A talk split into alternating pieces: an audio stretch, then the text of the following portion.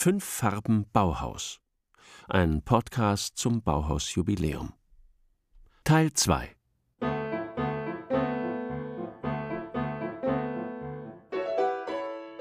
G wie gelb. Doch nicht so das Gelbe vom Ei. Frauen am Bauhaus. Arndt Gertrud, Bayer Irene. Zidor Ruth, Dicker Brandeis Friedel.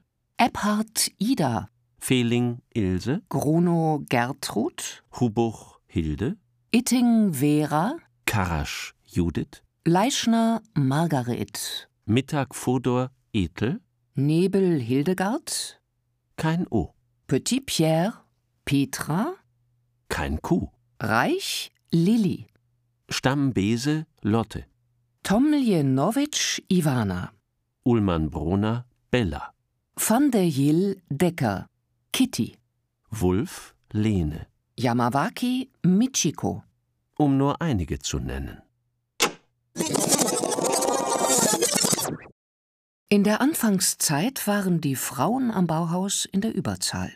84 weibliche und 79 männliche Studenten hatten sich im Sommersemester 1919 in Weimar eingeschrieben. Aber über die 14 Jahre hinweg, in denen das Bauhaus existierte, waren nur 462 Frauen am Bauhaus, ein Drittel der Gesamtstudentenzahl. Anfangs standen ihnen noch alle Werkbereiche offen, die Metallwerkstatt genauso wie die grafische Druckerei und die Werkstätten für Stein- und Holzbildhauerei. Aber auch das änderte sich bald. Insgesamt gab es nur zwei Frauen, die es zur Meisterin am Bauhaus brachten: Gunther Stölzel und Lili Reich. Und schon sind wir mitten im Dilemma der Bauhausfrauen. Sie durften mitmachen, aber längst nicht überall. Die traditionelle Geschlechterverteilung blieb trotz aller Aufbruchsstimmung wirksam. Vielen Studentinnen wurde nach dem Vorkurs ein Platz in der Textilwerkstatt zugewiesen oder in der Fotoabteilung. Gunther Stölzel wird 1926 nur deshalb der erste weibliche Bauhausmeister, weil ihr Vorgänger Georg Muche die Schule verließ und man so rasch keinen Ersatz fand. Zahlreiche Studentinnen heirateten nach der Ausbildung. Einige Verbindungen entstanden direkt am Bauhaus. Zum Beispiel die von Lou Berkenkamp und Hinak Scheper. Gertrud und Alfred Arndt, Irene und Herbert Bayer. Ricarda und Heinz Schwerin, Oder die von Lilly Reich und Mies van der Rohe, die zwar nicht heirateten, jedoch gemeinsam lebten und arbeiteten. oder die von der Bauhausschülerin Annie und dem Meister Josef Albers. Nichts gegen Hochzeiten, aber das war sicher nicht das gewesen, was sie sich vom Bauhaus erhofft hatten. Nein, das war für sie ganz bestimmt nicht das Gelbe vom Ei. Dennoch machten sie von sich reden. Sie wurden Vorbilder, weil sie zeigten, was beruflich trotz aller gesellschaftlichen Einschränkungen ging.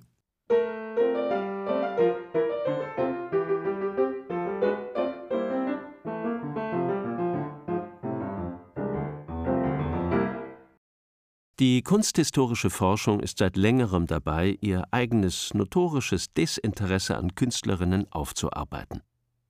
Insofern leistet das AKL Grundlagenforschung, denn die Daten von Künstlerinnen im Lexikon zu sichern, gehört zu den zentralen Aufgaben der Redaktion. Ein gutes Beispiel dafür ist Lilly Reich. Hildegard Thoma, langjährige Redakteurin beim AKL, freut sich, dass die Künstlerin endlich eine angemessene Würdigung erfährt. Lili Reich, die als Innenarchitektin und Designerin bekannt geworden ist, die viele Ausstellungen kuratiert hat, ist immer im Schatten von Mies van der Rohe gestanden. Und er hat den Weltausstellungspavillon entworfen, gemacht hat es sie, aber man weiß es nicht. Und man hat sie immer so ein bisschen in die Ecke gestellt, dass sie so mehr die Bauhaus üblich weiblichen Tätigkeiten, Weberei, Pipapo, inne gehabt hätte, aber das stimmt nicht, denn sie hat das sofort zur Seite getan und ist wirklich eine hervorragende Innenarchitektin geworden. Es gibt ein kommentiertes Werkverzeichnis der Möbel und Möbelentwürfe von Mies van der Rohe. An dem wird gerade gearbeitet und da bekommt sie jetzt endlich ihren Stellenwert. Da kommt jetzt raus, dass Herr Mies van der Rohe viel gemacht hat, unbenommen. aber nicht alles. Die Kunsthistorikerin Susanna Partsch ist seit 1991 Autorin für das AKL. Sie hat mittlerweile schon über 7000 Artikel geschrieben, auch den über Lilly Reich. Sie weiß, warum die Architektin unter anderem so lange in Vergessenheit geriet. Das liegt auch daran, dass ihre Entwürfe alle verbrannt sind. Sie hat nur die von Ludwig Mies van der Rohe gerettet und ihre eigene nicht. Und ich habe durch Gespräche mit Spezialisten übers Bauhaus und vor allen Dingen Spezialisten für Lili Reich dann eben doch eine ganze Menge herausgefunden und habe dann eben 160 Zeilen geschrieben und nicht nur 80. Auch sie begrüßt, dass anlässlich des Bauhausjubiläums alle Künstlerinnen und Künstler, die mit der Schule in Verbindung standen, online frei zugänglich gemacht wurden weil auf diese Weise eine Liste mit einem thematischen Schwerpunkt zustande kam, eine wichtige Unterbrechung im laufenden Redaktionsprozess. Tatsächlich profitieren vor allem Künstlerinnen von dieser Liste zum Bauhausjahr. Denn es gibt Millionen Querbezüge, die nie abgefragt werden, wenn man nur nach Personen schaut. Erst wenn zu dem linear laufenden Alphabet digital aufbereitete Querbezüge hinzukommen, wird sich das Lexikon als das erweisen, was es wirklich ist eine Goldmine.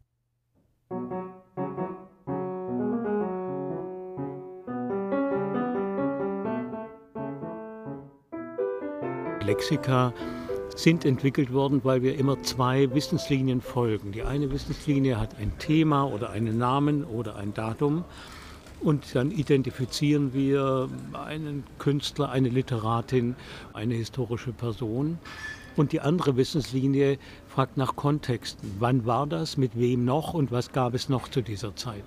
Und das Lexikon idealerweise verbindet diese beiden Erkenntnis- oder Wissenslinien, nämlich den Punkt, eine Person, ein Jahr, ein Datum, mit der Umgebung oder mit Abläufen. Und das brauchen wir nach wie vor und ob wir heute dazu sagen, kontextieren, Netzwerken, also indem wir schauen, wer mit wem etwas gemacht hat.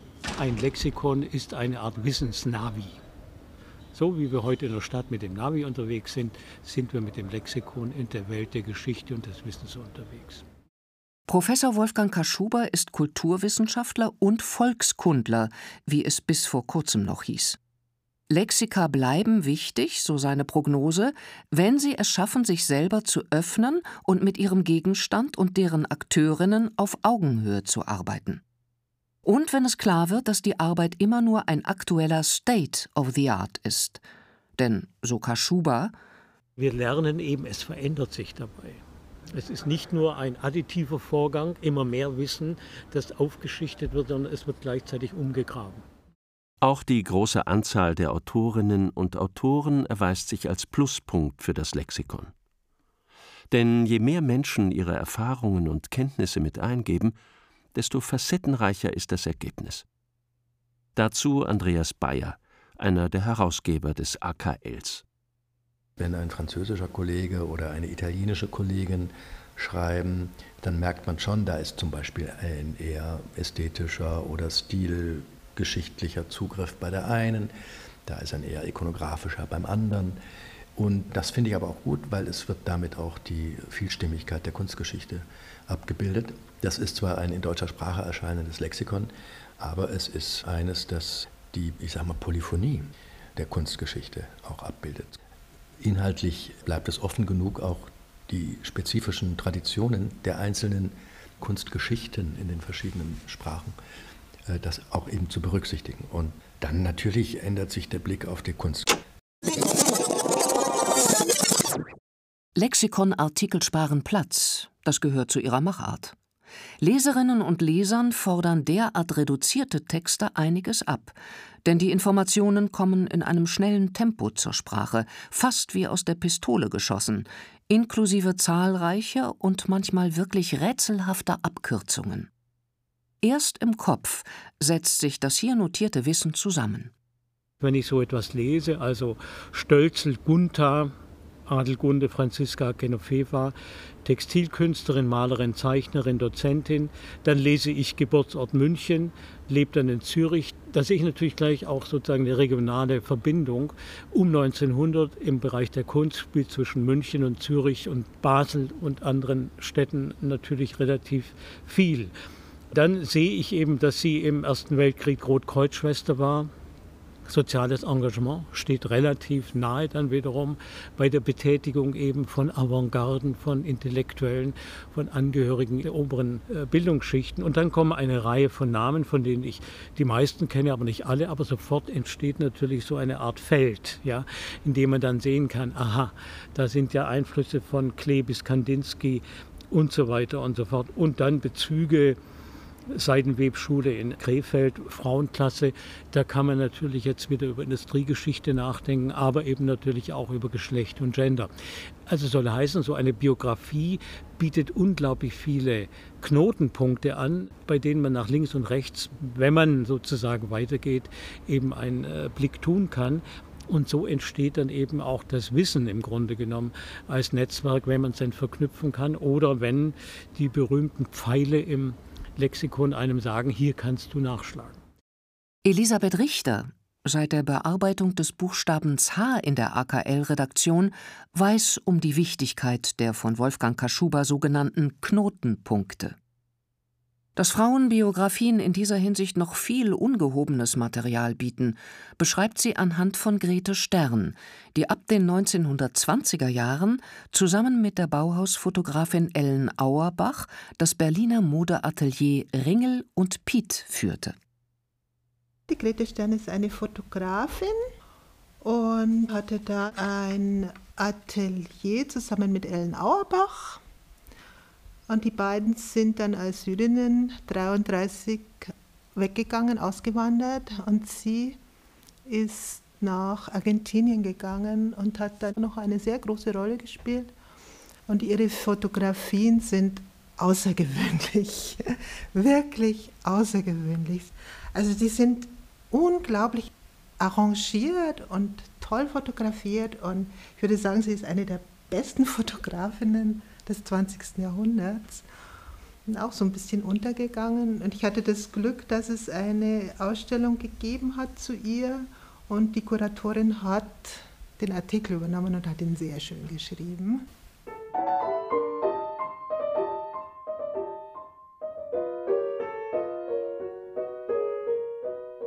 In ihrem Heim haben sie sich alle getroffen. Pablo Neruda, der Borges, alle waren sie bei ihr. Also das ist schon eine ganz außergewöhnliche Persönlichkeit gewesen. Das finde ich auch so schön. Fünf Farben Bauhaus. Ein Podcast zum Bauhausjubiläum. Sprecherin Viola Sauer. Sprecher Frank Arnold. Am Klavier Thomas Bechli. Text und Regie Stefanie Jeckel. Aufnahme Studio Wort Berlin. Ein Projekt des Walter de Gruyter Verlags 2019.